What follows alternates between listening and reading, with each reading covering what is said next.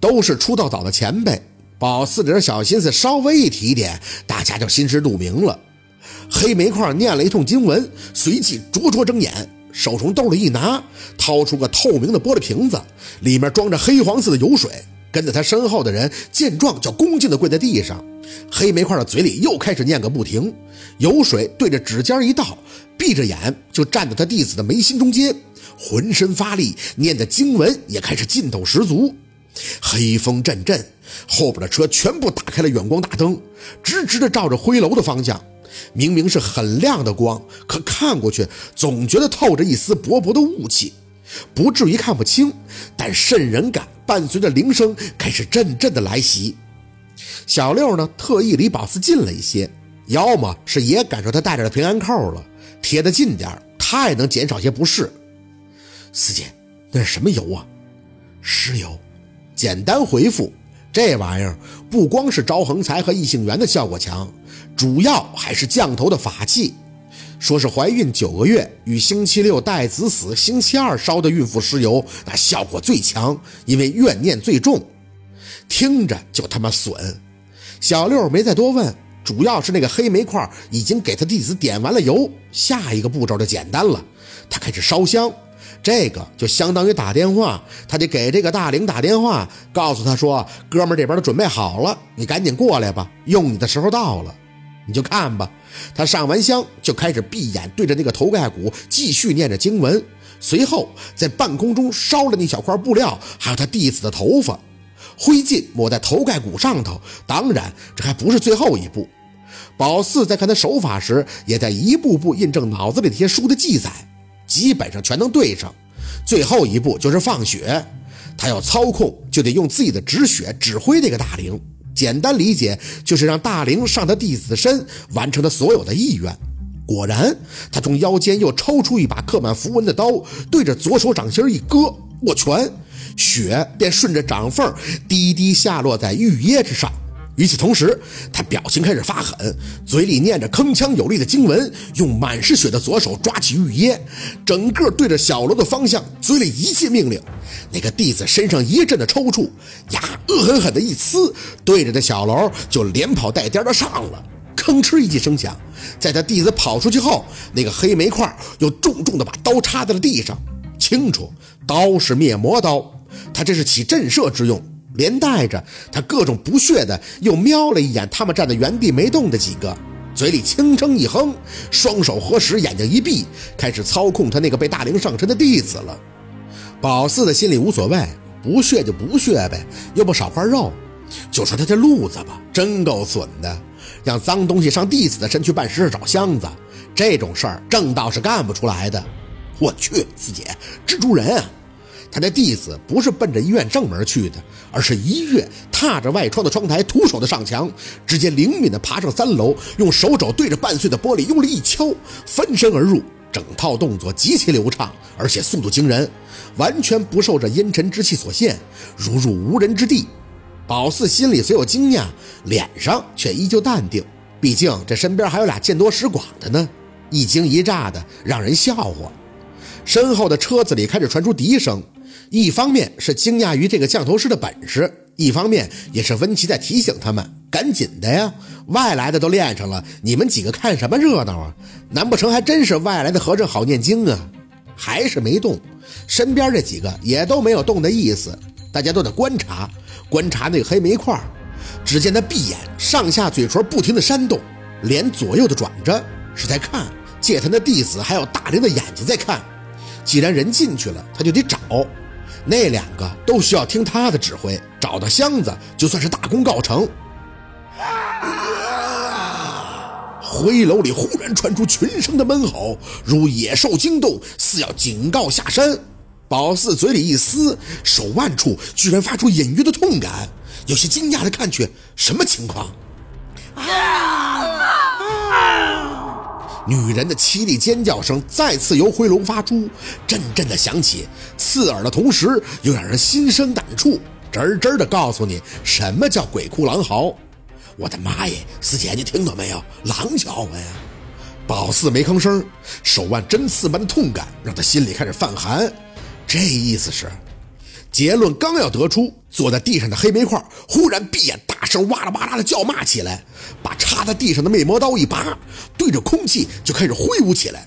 眼睛不睁，但是浑身是力，手起手落，带着医院里发出寂寂哀嚎的声响。宝四心里紧张，眼睛直盯着黑煤块一动不动，心态反而大变。刚刚是希望他吃点亏，知道些深浅，现在则百分之百希望他赢。爆发吧，小宇宙！你赢了，我心也就放了。心生生的提着，脑子还在迅速的转。温琪的那些话在脑子里迅速的抽丝剥茧。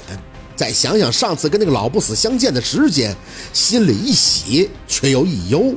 喜的是他再次歪打正着，不知道这个背仙是不是命里被他所克。老巢总是被宝四无端的给撞上。按照上回的见面时间，他那邪教窝点被警察查封，傀儡一定是四处躲藏的。那背仙为什么会在这里？很明显，一定是他要塑身的那些胎血藏在这儿。他要成事儿，这些胎血就必须一通带走。可没成想，却撞到了温琪的计划里边了。从温琪说的话就可以捋出道道，本身就有东西难困厉害，要往外跑，天罗地网，苍天呀，大地呀，这天使大姐也太开眼了。困的没成想，就是宝四这个老仇敌。那傀儡呢？宝四不停的想，回头一看温琪的人和车，就得出了答案。那傀儡肯定藏在附近。由于这一个月都是温琪的人在周围封锁，他本身就是嫌疑犯，就没法靠近。心里一阵兴奋的突突，这意外真是太惊喜了。控制了一下情绪，还有忧啊。按照那背仙的造化，困进去的脏东西一定会为他所用。他本身就是鬼成事儿的，那现在是不是可以讲，他正带着一帮小弟在防守，拉开了架势，准备跟外边人死磕了？神神经经的忍着手腕上的疼，一通合计，眼一扫，除了那个还在用力挥舞的黑煤块，又看了那道士还有巨人，嘴角无端的牵起，哼，怕什么呀？他们有帮手，咱也有啊！天赐良机，今天就算不灭了他，也得让他再无翻身之日。老天爷呀，宝四给你深鞠一躬了，文琪呀。回头还真得感谢你挑的这鸟不拉屎的地儿，以及你请法师困住脏东西这个执着的精神。没你，不知道还要等这个机会多久。嘴里边吐气，宝四眼里开始冒光，微微的活动了一下脖子。当初给若文下的这个蛊虫是多么的明智啊！只要一碰到背仙儿，就会提醒危险。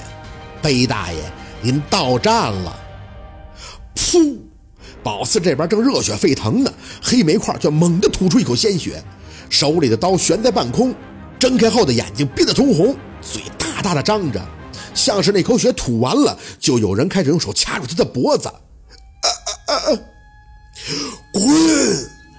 医院的小楼里发出声势浩大的齐吼，震得年久失修的灰楼似乎都开始摇晃。道士很警惕地看见黑煤块，只见他牙齿生痒，悬在半空的手还在发力下刺。从他身上看不出什么，但可以想象到，应该是里边的大灵遇到了强大的对手，两个脏东西正在硬碰硬呢。嘎嘣，宝四吓得本能的挪步，黑煤块随即惨叫了一声，握刀手的一根中指竟然生生的后撅被人掰折了。